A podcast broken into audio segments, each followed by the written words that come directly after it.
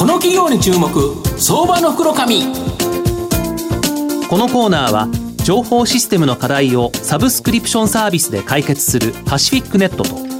東京 IPOIR ストリートを運営する IR コンサルティング会社フィナンテックの提供を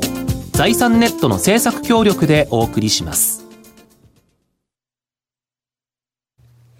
ここからは、相場の福の神、財産ネット企業調査部長、藤本信之さんとともにお送りいたします。藤本さん、こんにちは。毎度、相場の福の神こと藤本でございます。よろしくお願いいたします。まあ僕、いろんな会社にご訪問させていただくんですけど、はい、会社にですね、キャラクターのある会社 ございまして、今日の会社、ゆるキャラグランプリのですね、第46位ということで、もっと上がってほしい会社という結構、結構高い上位だと思いますよね。はい。その会社ご紹介させていただきます。えー、今日はですね、証券コード3277、東証一部上場、三成ランディック代表取締役の松崎隆さんにお越しいただいてます。松崎社長、よろしくお願いします。よろしくお願いいたします。よろしくお願いいたします。三成ランディックは東証一部に上場してまして、現在株価849円。8万5千で買えるという形になります。三成ランディックは東京都千代田区丸の内にですね、本社がある、特に底地、使う権利と持つ権利が分かれている状態の土地、居抜き物件といったですね、いわば扱いが難しい物件を得意にしている点が特徴の不動産販売事業を手掛ける企業という形になります。この販売用不動産残高を徐々に増加させながら増収増益増配をですね続ける安定した成長企業という形になります。あの松崎社長、はい、御社の得意とする底地、この使う権と持つ権利が分かれている状態の土地、どんなものか、この概略ちょっと教えていただけますでしょうか？えすごくちょっと簡単にお話をさせていただきますと、はい、え底地と言いますのは、うん、借地権というものがついている土地のことを言います。はい。我々はその9法の主にですね、新法って9法があるんですけど、はい、9法の底地をメインに日本全国でこの物件、底地物件を扱っているという会社でございます。なるほど。だからもうそこに借りてる人がいるから、はい、これ借地の人って結構権利強いんですよね。そうですね。一般的には借地権者さんの方が権利が強いと言われてる、うん。うん、これなんでこの底地っていうものにこだわられてるんですか、御社は。はいまあえー、一つこだわりの理由としては、うん、まあ、一つの不動産に複数の権利が発生しているというのが底地と言えるんじゃないかと思います。はい、はい。というのはですね、なかなか当事者間で解決したいと思っているものの、うん、なかなかその問題を解決できないということがあるかと思うんですね。うん、これを我々はそれぞれの意向に沿う形で解決していくということを中心に行っております。はい。またこの底地というのは、やはり今申し上げたようにニーズはあるんですが、当事者間ではなかなかですね、いろんなしがらみですとか人間関係があったりということで解決しないんですが、これを丁寧に紐解いて解決していくということにこだわって、我々はやっております。なるほど。この底地やですね、抜き物件における権利調整、不動産の再生、はい、これが御社のメインビジネスだと思うんですが、具体的にはですね、どういうことするんですか、はい基本的に底地の場合は、今申し上げた通り、うん、そこに住んでらっしゃる借地人さんという方が主にお客様になるところでございますので、その借地人さんの意向に沿った形、え中には当然、え底地を売りたい、あ、ごめんなさい、借地権を売りたいっていう方もいらっしゃいますし、底地を買いたいっていう方もいらっしゃいますので、その形になるべくニーズの応じた形でやっていくと。たださらに、え我々としては、なるべくいいものを、例えば底地を持っていただくんだったら、なるべくいいものをご提供したいという思いもあるものですから、例えば道路を広げたりですとか、まあ、臨地との権利を少し調整したりなんかでやると、進めていくという形ですね。なるほど。ややこしい関係のところをうまくきっちりとお話しさせていただくことによって、まあ、冷静に向こうがなるっていう形ですかね。そうですね。まあ、あの、後押しをするという言い方なんでしょうかね。きっかけを作って。で実際には例えばその直近ですね地方都市の駅前のオフィスビル手がけたそうなんですけど、えー、まあ、この例でちょっと教えていただけますでしょうか？はい。えーと、こののビルの場合はですね、うん、えー、結構大きなビルだったんですけど、はい、テナントさんが、えー、1階部分2階部分がテナントさんで、はい、それ以降が住居部分、はい、賃貸賃貸だったと件なんですけど、えー、結構老朽化が進んでおりまして、はい、えー、旧耐震物件だったということもちょっと古かったと、はい、うん、いうこともあってですね、うん、えー、なんかテナントさんがもうちょっと歯抜け状態なるほど少し出ちゃってたと、はい、でそれを埋め直すには大規模な改修が必要なんですが、うん、まあ、中に人が住んでる状態でしたら、なかなかやりにくいということですとか、やはりその根本的ななかなかその建物の構造自体がですね、なかなかこのリフォームに向いてない、要はリノベーションに向いてないというのもあるんですが、えー、ただ、テナントさんがいる状態で、どうしてもすぐに売却したいというニーズがあったものですから、われわれで購入をさせていただいて、まあ、中に住んでる方たちがまだいらっしゃったので、皆さんね、先ほど申し上げた移行に沿う形で移転先の手配を行ったりしながら、最終的には、えーあの空にしてですね、うん、第三者に、えー、お譲りさせていただいたということでございます。御社の場合はこの権利調整だけをやった状態で、はい。販売されたと。そうですね。いうことですよね、はい、やっぱ得意な分野だけにということですね。そうですね。我々なるべくやはり権利調整というのを主ななりわいにしているものですから、うん、そこの部分にこだわりを持っているものですから、うん、なるべくその段階で、うん、えー、他にバトンタッチをさせていただくということなるほど。あと全国的にですね、まあ、空き家問題であったり、空室問題、はい、これがですね、まあ、社会的な問題となっていると思うんですけど、えーはい、これやっぱ御社には追い風になってくるものですか？そうですね。今申し上げたようなオフィスビルも、いわゆる、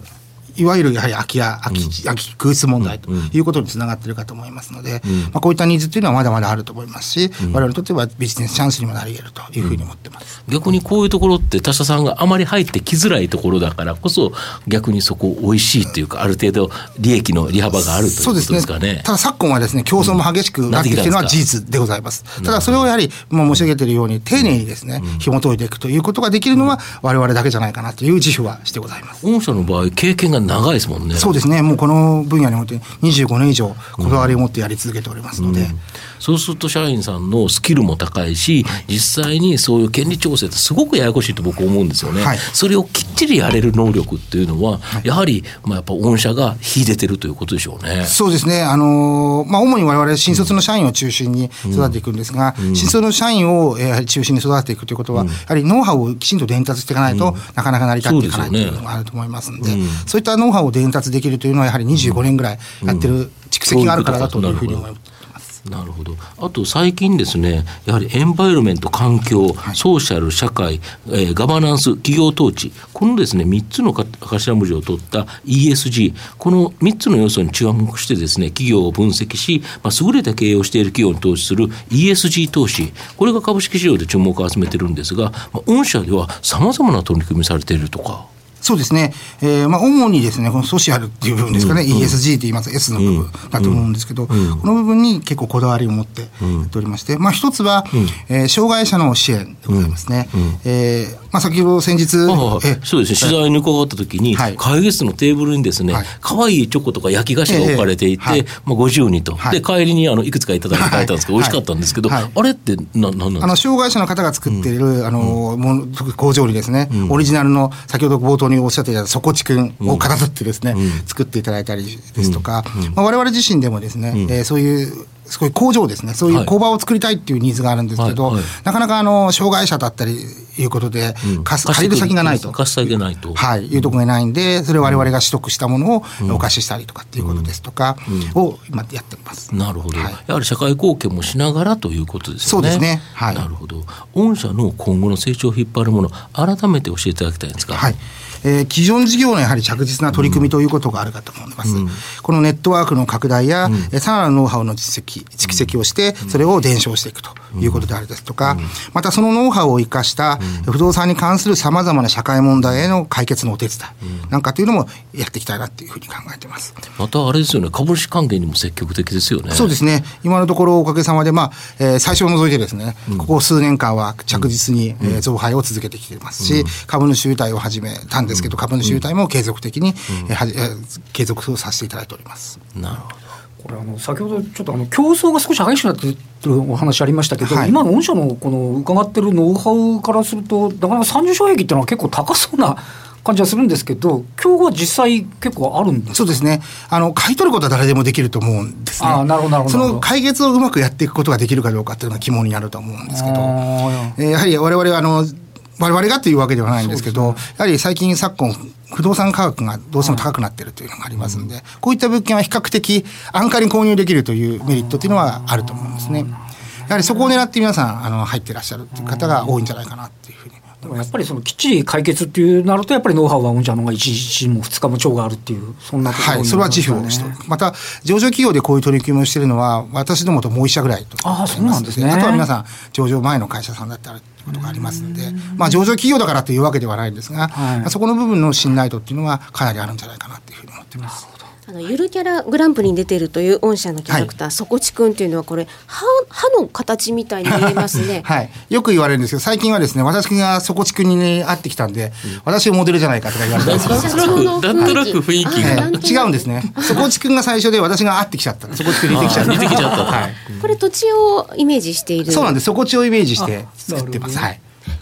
ありがとうございます。まあ、最後まとめさせていただきますと賛成ランディックは底地やですね居抜き物件といった権利関係の調整が複雑なことから、まあ、他の不動産会社があまりですね取り組んでこなかった物件を全国規模で取り扱っている唯一のですね上場企業上場している不動産会社という形になります。まあ、いろいろ難しい問題はありますが、比較的ですね、安定した需要のある点が強みで、しかもですね、通常の不動産取引と比較して、まあ、利益率が高い傾向もあるという形になります。自社の強みを持つ分野に特化して、まあ、安定的な高成長を期待できるのかなと思います。しかも ESG に注力して、機関投資家、外国人投資家の評価も高い賛成ランディックは、相場の黒髪のこの企業に注目銘柄だと思います。今日は証券コード3277東証一部上場三成ランディック代表取締役の松崎隆さんにお越しいただきました。松崎さんどうもありがとうございました。ありがとうございました。ありがとうございました。